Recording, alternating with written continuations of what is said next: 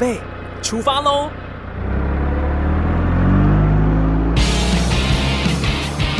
亲子加油站，帮您加满教养正能量。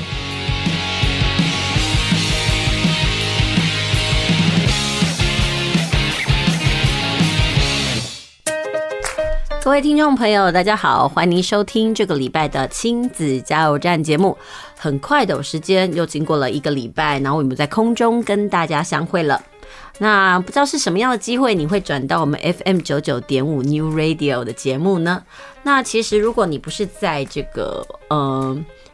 广广播上呢，听到我们的节目，讲实话，我们的节目也可以透过这个网站哦，然后然后来收听。当然呢，我们每一集的节目呢，也会上传到 Podcast，所以听众朋友，如果你对我们当期的节目有兴趣的话呢，你也可以到 Podcast 上面呢，然后。打上了云端新广播电台，然后搜寻亲子加油站节目，就可以收听到我们的节目内容，还有过往的节目哦。那今天呢，要跟大家谈些什么啊？今天呢，照例呢，我们还是要来谈书啦。不过呢，在节目的一开始呢，先不讲书，想要跟听众朋友来分享一下那个我最近哦，跟朋友在聊亲子。呃，关系上的问题哦。就最近呢，我有个朋友，他跟我讲，他的儿子大概二十几岁了，然后目前呢念的是这个五专，然后他说他其实有时候很沮丧的是，他常常跟他的儿子说，哎，呃，不管做什么事情呢，要多方思考。但是呢，他又觉得说，哎，他儿子呢有时候的想法又太天马行空。那关于这部分呢，他的儿子就很不满的告诉他说：“你每次都叫我要思考，那但是呢，每次我不管想什么东西呢，你都说我是不切实际、天马行空。那这个东西你根本就是扼杀了我思考跟创意嘛。”那关于呃他跟我分享的这件事情哦，我禁不住要思考，对。呃，我觉得思考这件事情其实是真的需要学习的。每个人都需要有路径。如果我们从来都不知道该怎么样去学习，呃，或者是思考下一步的话，可能我们的想法呢，就会可能是像天马行空一样，或者是说那个散弹枪一样乱射。所以呢，想到这个问题哦，我就开始思考，我们家的小孩有没有跟我来分享他们的生活的愿望，或者是想要达成什么样子的诉求？那我就想看，哎，通常我们的我的孩子在跟我问这些问题的时候呢，我都怎么处理？那因为我自己是当事人嘛，所以我可能就会遗忘。我就问我们家小孩说，哎，妈妈每次啊在问你，呃，你提出你的需求的时候呢，那你在征求妈妈的同意的时候呢，我会对你呃讲一些什么话呢？我们家的小孩说，通常呢我不会直接拒绝，那我会透过一连串的问句啊来问他们为什么有这样的想法。那举例来说，我会问小孩说：“诶，你为什么有这样的想法？”因为其实我觉得每一个想法的背后一定有它的呃脉络在。那你为什么有这样想法？一定有他的理由嘛？那这个理由到底是什么？那我问完了理由之后呢，我就想，好啦，那你既然有这个诉求，那我就想要问一下，你这个诉求想要达到什么样子的目的？那。呃，你又希望达到什么样的境界？那如果你想要做到这样的事情的时候呢，你应该要付出什么样的努力？还有你这样的努力应该要怎么做？其实我希望孩子是有系统性的，然后有条理的，然后去提出他的诉求，然后呢，并逐步去完成。我不希望孩子在所有事情都还没有做之前呢。然后呢，他们就想了一堆，然后提出了一些要求，也没有想到前因后果，就贸然去执行。因为我觉得这样子的话呢，放弃的比例跟机会会很高。所以我希望孩子，如果你真的想要去做某些事情的话，请你先思考，做好了计划。那你也把你可能会遇到的困难想一遍，还有你可能会怎么样的解决的路程呢，也思考一遍。那我相信呢，等到遇到事情的困难的时候呢，你比较容易去跨过去，因为我觉得只要凡事有了开头。放弃是一件很健康、很简单的事情，但是该如何坚持呢？这是需要学习，也是需要思考的。所以我会希望孩子在提出建议的过程当中呢，也去想一想自己为什么有这样的需求。比如说，呃，他想要买某种东西，我就会很想要问你，到底是需要还是想要呢？那如果你是真的很想要这个东西，到底是什么样子的原因让你想要？是一时的兴起，同学呃都有，还是你当时只是？呃，因为某种原因而做下了这样的决定，我都会让孩子去思考这件事，我不会贸贸然的去打断他们的想法。所以呢，我们家的孩子也会告诉我，如果呢我提出了一堆问题，他们都回答了之后呢，他们说啊，呃，有时候我就会告诉他们，那你就去试试看啊。我觉得有时候呢，与其你帮孩子决定他们的未来，或者是决定他们应该怎么做，然后呢，都觉得他们应该是可能会遇到什么样的困难，你都帮他设想好。呃，我觉得这件事情好像剥夺了孩子呃学习的机会，也许。孩子在做了决定，想要去做某些事情的过程当中呢，他一定会遇到一些呃阻碍，或者遇到一些困难。那如果你没有让他去面对这些阻碍跟这些困难，我觉得他长不出经验来。那我就觉得人生哦，经验很重要。那经验通常怎么样得到呢？当然不会在一帆风顺当中，一定是困苦嘛，不然怎么会有古人的什么生于忧患，死于安乐呢？所以我就觉得说，有时候我们做父母的。很难做到的一件事情就是放心，放下我们的担忧，让孩子放手去做。我觉得这是很多父母这一辈子可能都要去思考的课题。就是也许我们太不相信我们的孩子了，或者你应该说我们很不相信我们自己哦。所以呢，这就是我这个礼拜的一个感触。针对呢朋友来跟我分享，嗯、他的孩子中有天马行空的想法，然后他因为担忧，所以呢给了孩子很多的意见，所以呢造成了他们亲子间的冲突。我觉得呢，其实，在意见沟通的过程当中呢，冲突难免。但是，我们怎么样把这样的冲突当作是养分，然后促进我们以后的沟通？我觉得这是一个非常重要的部分呢。那这也是我在节目的一开始呢，想要跟听众朋友分享的部分呢。那我们接下来呢，先听首歌，休息一下。等一下再回来，我们继续进行我们的节目。那今天的节目一开始呢，我们会来呃操作的单元呢是。大家来读册，那今天要读什么书呢？今天呐、啊，我们要介绍的是童书。那到底要介绍哪一本呢？我们休息一下，等一下再回来告诉大家。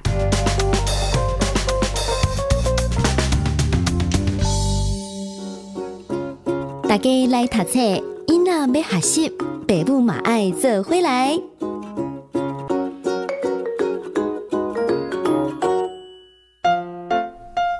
继续回到我们的节目哦，您现在收听的是在每个礼拜天的下午五点到六点，陪您度过一个小时的亲子加油站节目，我是主持人琪琪妈。呃，今天呢，我们要来介绍的书籍是什么呢？我觉得呢，哈，在前几周的节目当中呢，都是由我在帮大家说书嘛。那我觉得说，今天想要帮大家介绍的书呢，想要由琪琪来为大家导读，然后介绍一下。因为呢，这一套书呢，是他最近很入迷的一套书哦。那不过呢，我们先邀请琪琪来到我们的节目。琪琪午安，大家好，我是琪琪。嗯，琪琪好久没有来上节目了，对不对？对。会紧张吗？有一点哦，有一点哦。好，那你知道你今天要来节目上做什么事吗？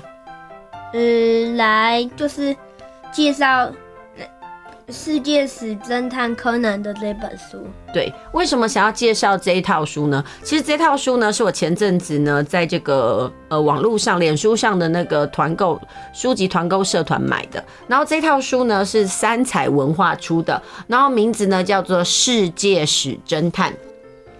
这本书呢，表定呢，总共会有十二集，它是陆续在出版当中。那不过呢，那因为这次团购的关系呢，它大概只出到了第七集啊，所以我们家就买到了第七集。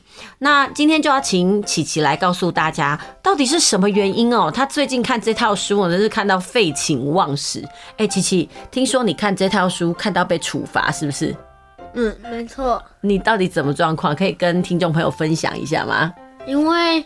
就是我们老师说，嗯，要是在写词的时候，你写完你就可以先看书，等老师一下。嗯，啊，我看书，结果看得太入迷，老师要讲那个词，我还在看书，就被老师罚，然后下课整节都只能看书。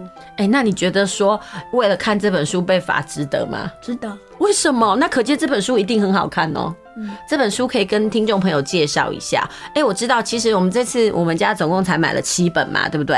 嗯、那这套书呢，呃，它怎么，它到底是怎么样建构这套书啊？其实三彩呢，它三彩文化出这本书的时候，它有一个学习主旨，他就说他希望透过十二个主题来建立世界史的时间架构哦，然后透过发现不同历史时期的变迁与延续，让孩子知道这个西洋史的部分。那当然呢，在这个部分，在每本书里面会跟根据不同的学习的主题啊，做资料的收集、整理跟分类。然后希望孩子在透过这样的书籍呢，能够关怀世界历史的变迁，然后也为他们的国中社会科打底。真的，在国中社会科里面呢，呃。在那个历史课的部分，大概分为台湾史、世界史以及所谓的这个中国史的部分。那这几年呢，台湾史呢跟世界史啊考的比重比较高。但是如果孩子呢在大概国小阶段呢没有相关背景的衍生，等到他们到国中要读的时候呢，很多东西因为没有背景知识，他们在读起来就会变得比较困难，因为他没有办法有学习的脉络。所以呢，常说在学习的过程当中，如果你在国小阶段呢，你的打底打得好一点，那其实你之后在每一个学科的牵引上呢，你就会比较从容，因为有脉络，然后有那个大范围呢来帮你框住，你才不会有那种学习太发散的情况。那今天呢，我们要请琪琪来介绍的这一套书呢，呃，世界史，呃，侦探柯南哦。嗯，我觉得还蛮可爱的，因为其实很多小孩子看到柯南呢，他就会呃非常的投入，想要看。哎，琪琪，你可以告诉我，当初呢，呃，这套书来到我们家的时候，是什么东西吸引了你，想要开始拿出来翻呢？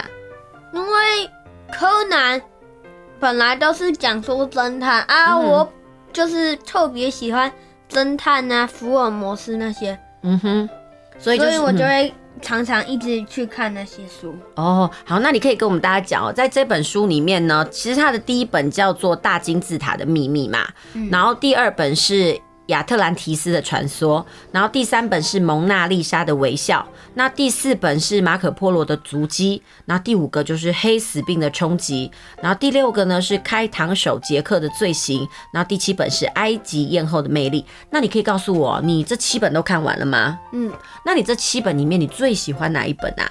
开膛手杰克的罪行。哦，为什么你喜欢开膛手杰克的罪行？因为开膛手杰克是。许多罪犯犯过案很多，但是却没有被逮捕的其中一个。嗯哼，那没有被逮捕的犯人为什么会让你觉得好看呢？因为我想知道为什么他会杀人啊？他那个会怎么样？哦、那那在这个故事里面，他大概怎么描述？你会知道他的历史背景有哪些呢？开膛手杰克他就杀人嘛，嗯，但是。他杀人，他就是会有目标，他不会就是看到就杀。那他的目标是什么？就是他会依照地图，嗯，然后就选选一个位置，嗯，就是那个位置，然后找人杀。嗯哼，那他为什么？然后杀完就逃跑。那他为什么要做这样的事情？在这本书里面有介绍吗？没有。嗯，还是因为你没有仔细看，所以没有发现。它里面没有讲。好，那你在看这个故事当中，为什么这么多书里面你那有这么多本嘛，对不对？嗯。那你为什么对于开膛手杰克呃这么的好奇？只是因为他是一个杀人犯，然后你想要知道为什么犯罪吗？因为就是其其他犯人我都知道，嗯，他的样子啊、嗯、什么之类的相关讯息，但是开膛手杰克。就是特别少，因为他没有被抓到，嗯哼，就只有民众看到目击，告诉警方这样而已。嗯哼哼哼，所以这本书是让你觉得很着迷的部分就对了。哎、欸，那你可以告诉我，这本书虽然它目前为止它总共要出十二集嘛，那目前出到第七集，那在这十二集当中，你觉得每一本故事的开始都有没有共同点？有。好，它的共同点是什么？就是他说暑假的某一天，嗯。阿笠博士就消失了。嗯哼，所以它的开头都一样，就是阿笠博士消失。哎、欸，然后没有，嗯、只有第一集不一样。哦，除了第一集不一样，那其他都是都对了。嗯，那你在这边你还有读到什么？比如说像第一本叫做《大金字塔的秘密》，你在看完了之后，哎、欸，你知道大金字塔的秘密是什么吗？就是看到最后，结果发现其实金字大金字塔里面，嗯，超穷的。哦，超穷的，就是，所以意思就是说，那时候古埃及的生活是非常穷困的，就对了。那它里面有告诉你为什么要新建金字塔吗？嗯，他说就是金字塔里面感觉他们说有埋宝藏啊之类的。嗯，嗯哼，那你读完了之后，你会对于埃及的历史有一点点的认识吗？有。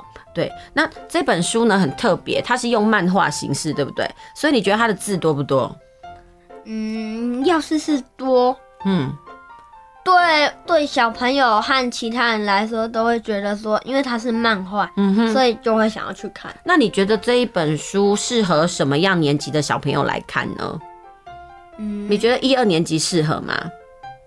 我不知道是几年级，但是，嗯，要是你喜欢看柯南的话，这应该都蛮适合你的。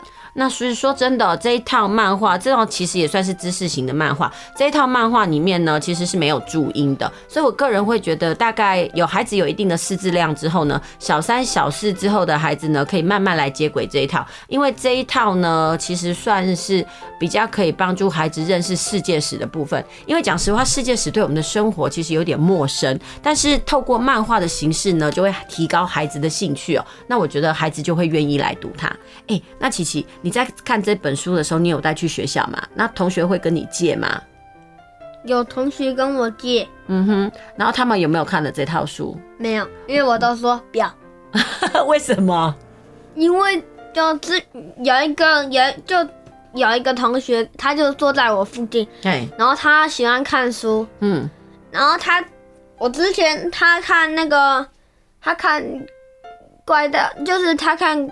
那个其他的书啊，我跟他，嗯、他跟他那个要说，你看完给我，他都说不要。哦，所以你互惠的，所以，所以我就因为他也想要看，所以我就故意跟他说不要。哦，所以你觉得说朋友之间还是要，比如说你来我往，我有借你，你就借我，那你如果不借我，我也不想借你，对不对？嗯。哎，欸，我问你，如果这套书你很喜欢的话，那这套书如果借人家，你同学把你的书搞脏了、搞坏了，或者是那个用的脏兮兮，你会怎么样？我会觉得不开心的。所以，如果是你很喜欢的书，你想借人吗？但我有一个前提，嗯，就是不能用脏，不能用坏，那个书本的那个页面不能撕坏。真的，我觉得如果说你是一个爱书的人，其实你会很在意你的书到底新不新啊，旧不旧，然后有没有被人家乱折，对不对？嗯。所以今天你就来我们的节目为大家介绍这一本《世界史侦探柯南》，对不对？嗯，那你觉得，如果说要给你打分数，如果有一到五颗星，你觉得你想要给这套书几颗星啊？嗯，不同级，哦，不同打，因为不同的级数你会给不同的星。嗯，那你告诉我，就像你这次看完了七本，你最喜欢的是《开膛手杰克》嘛？嗯，那你最不喜欢的是哪一本？最不喜欢《蒙娜丽莎的微笑》。为什么？因为我对艺术没感兴趣，可是好歹你也知道说，哎、欸，那个蒙娜丽莎的微笑是什么了，对不对？是名画。对呀、啊，好啦，那我觉得其实你在这套书里面也有学习到一些东西嘛，对不对？嗯。好，那我们今天呢，谢谢琪琪来到我们的节目现场呢，然后为我们介绍她最近呢喜欢的书。好啦，那琪琪跟听众朋友说再见吧。再见。好，那我们谢谢琪琪来到我们的节目现场为我们分享。那我们先休息一下，我们等一下再回来。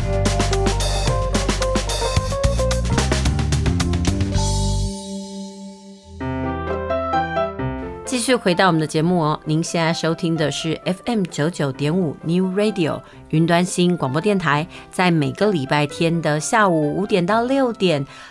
在空中与您一起度过的亲子加油站节目，我是主持人琪琪妈。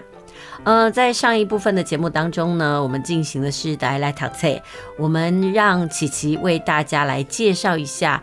呃，他这阵子很入迷的这个童书哦，也就是所谓的世界史侦探柯南。其实，在琪琪刚刚介绍的书籍当中呢，他最喜欢的是《开膛手杰克》的罪行。其实呢，他刚没有提到的是哦，其实小孩子呢，他们比较喜欢看漫画，所以在《三彩》这本书里面，它的重点会放在中间还有后面那些纯文字的部分哦。那其实《开膛手杰克》呢，他其实要讨论的是说，呃，可能工业革命之后啦。嗯，社会的发达，然后造成的贫富不均，然后所有的抗争活动。那我觉得这个部分呢，如果有历史来呃搭配的话，孩子对于贫富不均在那种科技发呃不是科技发达，就经济发达之下所产生的社会问题哦，可能会有感一点。那我个人呢，呃比较想要介绍给呃小孩看的呢，是世界史侦探哦的这个的第五本，也就是黑死病的冲击。呃，为什么要提到这一本呢？其实我觉得跟现在我们的生活呢，还在这个疫情的笼罩当中呢有关系。其实呢，我们人类啊，跟这个传染病的战斗呢，可以说是永无止境。平常就应该要做好准备。其实，在历史的过程当中，我们就会发现了，欧洲呢曾经就发生过鼠疫，还有黑死病。然后接下来现在又面对了大规模的 COVID-19 的那个疫情哦。其实讲实话。我们不知道什么时候又会有新的变种的病毒会出现，但是我们可以知道，随着人类的进步呢，这件事情呢是会一再发生。所以该怎么做呢？我觉得没有办法避免。那我们可以让孩子透过这样的知识性的漫画，让他知道说，哎，其实过往的历史当中呢，也有类似这样的例子哦。不管是日本啦、欧洲啦、亚洲呢，都曾经有病毒的席卷。那在这一套的这个。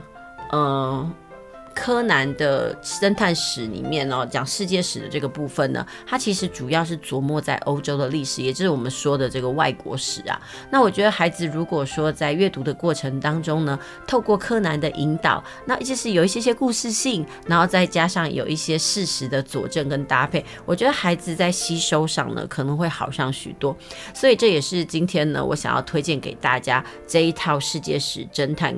呃，柯南的这个最主要的原因，但是套一句，嗯、学习上的话来讲，在学习上呢，或者是在阅读上，我觉得动机很重要，所以呢，我觉得必须要投其所好。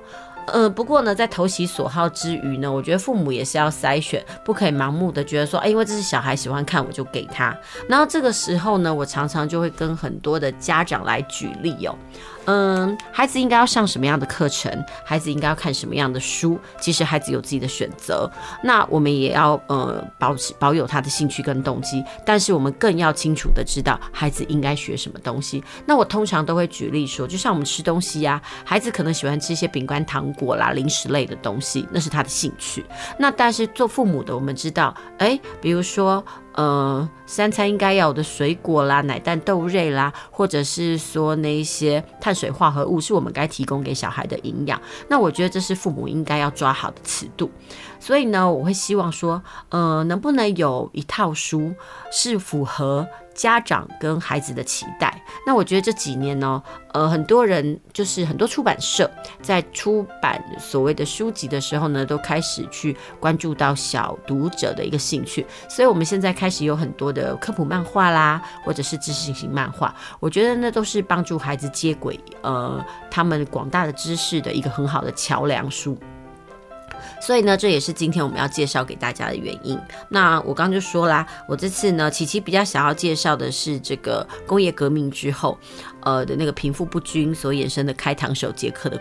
的那个历史哦，那我比较想要介绍的是黑死病的冲击，因为讲实话就还是跟疫情相关嘛。那在这本书里面呢，他就有提到了，诶，到底呃这些疫情到底是怎么来的，然后又怎么样改变我们的生活？还有呢，在过往的这些历史的演进过程当中呢，这些传染病都是怎么样来获得解决的？所以一定都有一些找出治疗的人啊，比如说像那个弗莱明就发现了盘尼西林。然后抗生素，然后应用在那个对抗疾病上面，还有呢，呃，发明了牛痘的接种术的詹森，然后还有这个鼠疫疫苗的日本人北里柴三郎，还有发现这个。奎宁也的美洲原住民哦，所以孩子就会发现，嗯，其实每一个的传染病它都有治愈的机会，只是不知道是由谁发明了这样子的药剂而已哦。所以呢，这就是今天呢，我想要为大家来介绍的这一套书籍。我是希望说，从孩子的视野呃以及家长的观点呢，用双角度的方式呢来介绍这套书。好啦，那其实，在上礼拜的节目当中呢，呃，我本来还想要介绍另外一本书，那本书呢叫做呃专注力。帮助孩子更轻松有效的学习。其实这几年呢，很多的家长还有老师都发现，诶，为什么小孩好像没有像以前那么专注？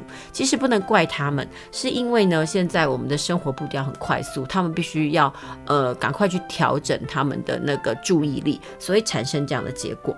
但是呢，也就是因为这样，所以有很多的专注力门诊变得很夯。那在这本书里面呢，其实。它是呃亲子天下在二零一六年之后呢的全新改版。那我觉得放到现在呢，我觉得很多家长还是可以把它当做参考。那在这一本的中文导读里面就提到哦，呃，究竟是孩子没有专注力，还是其实是我们的大人世界有问题？比如说，孩子在玩耍的时候，他专心到听不到家长来跟他说话，这难道这就不是专心吗？难道只有读书的时候才叫做专心，其他都不这样专心吗？其实，孩子天生都是很专心的，对于新事物，他们充满了好奇，甚至呢，一专一专注呢，就忘了时间的流逝。但是呢，现在的我们啊，却是活在一个没有专注力的时代，因为事情太快速了。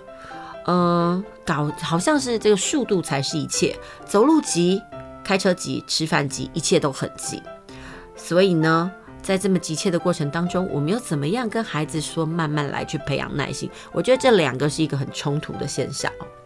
所以呢，呃，这也就是为什么呢，我们想要介绍呃这本书呢给这个家长的原因。那另外呢，其实不知道听众朋友知不知道，阅读呢其实是帮助大家训练呃专注度一个方很好的方法，但是呢。呃，这几年因为电子媒体的兴盛啦，或者是所谓影音媒体的盛行哦，或者是一些 App 的那个流行哦，呃，我们越来越少看书，但是却常常看网络文章。这些网文章呢，大概短短几百字就有清楚的结论，而且呢，比厚厚的一本书还要吸引人。但是这些资讯呢，通常是片段的，很容易导致误解或冲突，因为呢，篇幅有限的关系呢，往往只能针对那个部分内容来解释。所以呢，呃，如果没有全面的观看的话呢，我们对于很多的资讯可能一知半解。所以我会有时候会觉得说，如果我们真的很想要知道有一些事情的话，呃，我觉得看书真的比网络资讯来的好很多，因为它毕竟会有前因后果这样的说法哦。所以呢，今天呢，想要为大家介绍的这一本呢、专注力的书呢，呃，它其实就讲到了，呃，在台湾的现场里面呢，有四个就是所谓的专注力迷失。那到底什么样叫做专注力的迷失呢？它又是什么样子的状况？然后在这本书里面呢，呃，其实有很呃很明确的那个说法。好，比如说的哪四大的专注力迷失呢？举例来说，嗯、因为现在啊，网际网络盛行，我们随时都能够上网。不要说是大人了，不要说是小孩啦，连大人呢都很难专注，因为我们可能做一做事，可能就会可能不小心被手机的那个讯息啦，或脸书的讯息啦，或者是简讯所干扰哦。所以怎么能够呃去要求小孩在呃在这么有吸引力的情形之下呢，还保持高度专注？然后另外呢，很多孩子都会说，哎，上课好无聊哦。那为什么有这样子的无聊？那是因为他们在平常呢接触到的那个电玩啊，跟影音媒体呢，比这上课有趣多了。也就是因为这一些的外在因素呢，所以啊，产生了很多人会觉得说，现在小孩怎么好像一点都不专心。那其实专心这件事情呢，有几个要打破的迷思，就是第一个，专注并非是天生的，它是后天可以补强的。其实专注这是一种呃人人不可呃人人都不同的一种风格特质，呃虽然这是一种风格，但是它也是有技巧的，可以透过那个后天来这个培训的。然后另外呢，好动跟过动其实是不一样的事情。我相信呢这几年呢，大家对于好动跟过动呢，已经开始有了更明确的界定了。而且讲实话呢，呃。好动是指这个孩子的天生气质，因为有些孩子天生就是活泼外向、调皮啊，你不可以因为呃调皮的孩子，然后对什么东西要充满兴趣，你就说他是过动儿。我觉得呃在医学上呢，过动儿呢其实是有严格的定义，两个是不可以混为一谈的。那其实呢，呃这样子的过动型的表现，它又可以区分是过动型还是易冲动型，或者是注意力不足型。或者是这两种的混合哦，所以其实要判断孩子到底有没有专注的时候呢，我觉得不是我们自己说了算，也不是在教育现场老师观察说了算，所以有时候是真的是呃需要医疗机构的鉴定了，但是。有时候还有一件事情会让人家觉得很心惊的，就是说，很多家长为了让孩子在学习上能够专注，然后学习成效比较好，嗯、他们就会听从老师的建议，让孩子去呃进行门诊。那门诊之后呢，有些医生就会开药。但是我一直觉得吃药这件事情，我不是说吃药不好，但是它必须在必要的时候。有人说啊，分心不是病，所以呢，相对而言，吃药也不是非必须的。呃，经过了医学评估诊断之后，有时候会发现孩子不专注的问题是其他的核心嘛，可能是他的生理或心理。然后呢，举例来说，可能是因为他皮肤过敏啦，然后或者是说呃外在的环境怎样，或者是他没有相关专注的技巧，不可一概而论认为他是过动症，然后就觉得一定要吃药。其实我在很多的课堂上或教育现场，我会看到很多孩子哦。呃，就是有些家长为了让他呃那个好好的上课，然后就会请医生开药，然后吃了药之后呢，其实小孩就会非常的乖，然后会符合老师的上课标准及要求。但是我就会觉得那样的孩子在吃完药之后呢，好像反应也变得迟钝了，然后没有他原先的光彩。那我就觉得这时候常常我就会去思考，到底吃药是不是必须的哦？那这部分呢，讲实话。有时候，如果医生说要吃药，但是我们家长更应该做的是要观察跟记录孩子服药后的行为改变跟反应，提供给医生呢作为这个治疗的参考，看看呢到底是要加药还是要减药。毕竟呢，孩子不能够一直的依靠药物，家长和老师都得避免拿吃药哦。呃，作为这个借口，我觉得这件事情呢，是至今为止呢，大家都还是需要思考的问题。那另外呢，第四个迷思就是说啊，我们我们对于那些可能你认为是不专注的孩子呢，你要避免去贴标签，而且亲师之间呢，需要来互信，因为其实专注力的问题呢，其实很多家长在做问卷调查的时候都会发现呢，在校内呢，已经成为很敏感的议题了，甚至呢会引发亲师冲突，甚至是大。人之间的战争哦，也就因为这样呢，这个专注力的评估门诊就大量增加。那甚至我觉得比较吊诡的，都是老师要求而来的。那有些家长其实呢，他并不觉得自己孩子有问题，但是因为老师要求嘛，然后呢，他就来这个门诊评估。那医生看过之后呢，家长甚至会要求医生开立专注力没问题的诊断报告哦。其实这是真的让医疗人员夹在亲师之间呢，相当的为难。嗯，讲实话，如果在报告上面写那个专注力呢，呃，可以持续二十分钟，到底有什么意义？呃，讲实话，那个专注力这件事情呢，除了是各天的先天的气质以外，其实我我们刚刚就讲过，它还是一个技巧嘛。如果把专注力的原因哦归因得太简单，那对于孩子要改善或者是呃，说要增进他的学习状况，可以说是一点帮助都没有哦。所以呢，这也就是为什么我今天呢要介绍这本书的原因。那说真的，孩子的专注力可以比我们想象的呢更专心。那我们该怎么做呢？其实有几个步骤。第一个步骤就是要寻找呢，还有建立孩子的专心风格。什么叫做建立孩子的那个专心风格？其实说每一个孩子他的学习风格不一样，有的人是听觉型，他听指令的；那有的孩子是视觉型，他可以用看的。那当然呢，有些孩子呢，他是手作型，你可以让他做一遍。所以意思就是说啊，你必须在第一个关键的时候要培养孩子专心这部分呢，你第一个要找到孩子的专心风格，然后接下来要去发掘，就是其实要观察啦，观察孩子每天最容易专心的时刻。有些孩子是早上的时候最专心，那有些孩子可能就是吃完饭的时候最专心，然后有的人呢，他的专心竟然是旁边没有人的时候。或者是有人是在享受小小成就感的时候，他最专心。所以呢，如果我们可以选对时机呢，呃，来培养孩子的专注度，那我觉得孩子比较容易建立你的建，呃，呃，接受你的建议。那另外呢，我们也要寻找孩子专心的这个管道。那这本书里面呢，它就有一个口诀，那个口诀叫做停、想、选、做。停是什么呢？就是提醒孩子。在胡乱下决定前，先停止所有的行动，然后接下来冷静的想一想，然后选择可行的方法，然后再开始动手做。意思就是说，希望孩子不要太于冲动。那在这边呢，我刚刚就有提到说要寻找孩子的专心风格嘛。那喜欢视觉学习型的孩子呢，就需要用图片啦、文字或手势来提升他视觉的专注度。呃，那在于那些。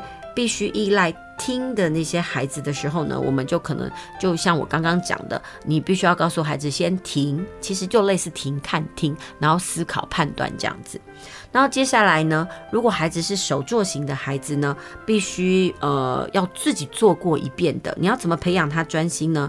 意思就是让孩子呢逐步操作，或陪着他动手做一遍，然后选择适合他的学习管道，才可以使他在专注的练习上事半功倍哦。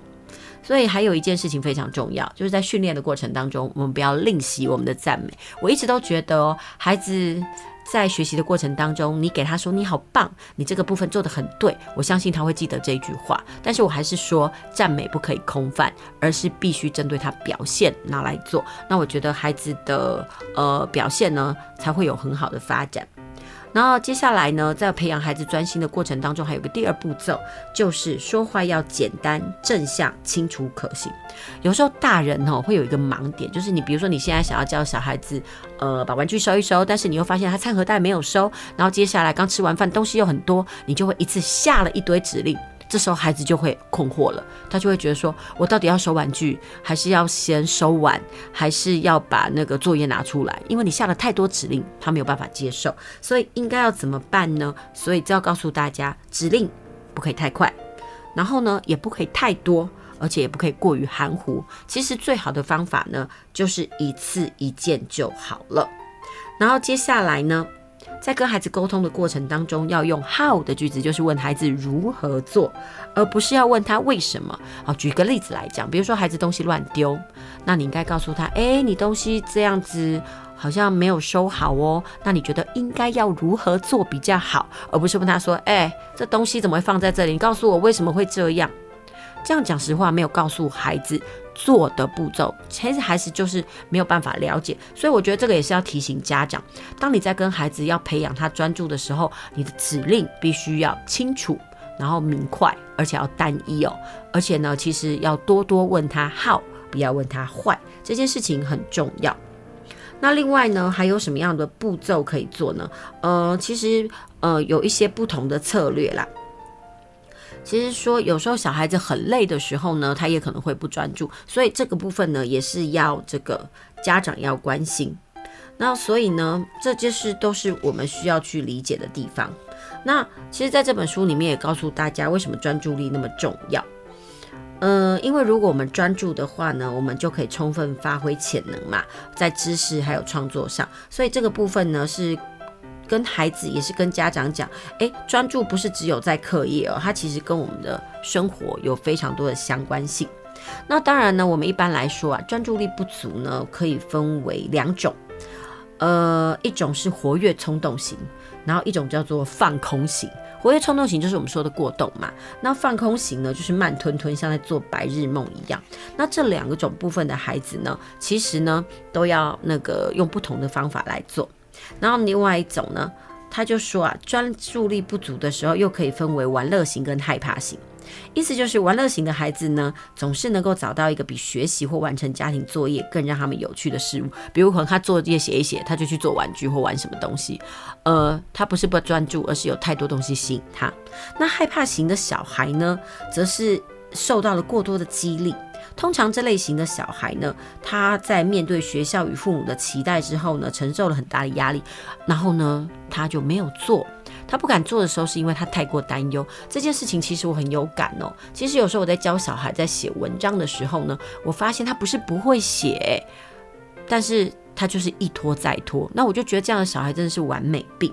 那这部分该怎么办呢？所以呢，我们应该要去家长或者是老师应该去自省哦，我是不是对这个孩子给予太多的期待，或给予他过高的期待，让他们不敢放手去做？我觉得有时候在学习的过程当中，安心很重要。那其实，在培养孩子专注的过程当中呢，还是需要有内在的规范跟所谓内在的动机。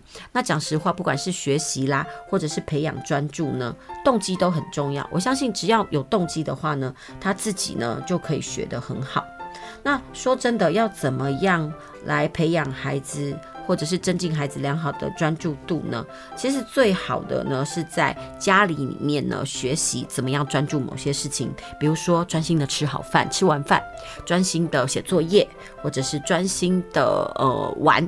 我觉得这件事情都很重要。有人说啊，有时候孩子的专注度是被家长破坏的，比如说他正在专心做某件事，但是你又一直叫他做其他的事情，一直连续不断的打断他之后，他的专心的那个模式呢就会破坏了。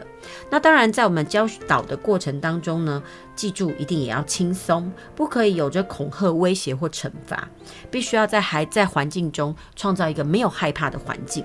那其实这个东西就是所谓的家的安全感啦。那如果在我们的家里面能够有安全感的话，我相信孩子的专注力呢就可以提升不少，因为他可以放胆去做嘛。好啦，那这本书呢，就是我今天提供给大家，呃，怎么样，呃，培养孩子专注，就是帮助孩子更轻松有效，然后培养专注力的一本书。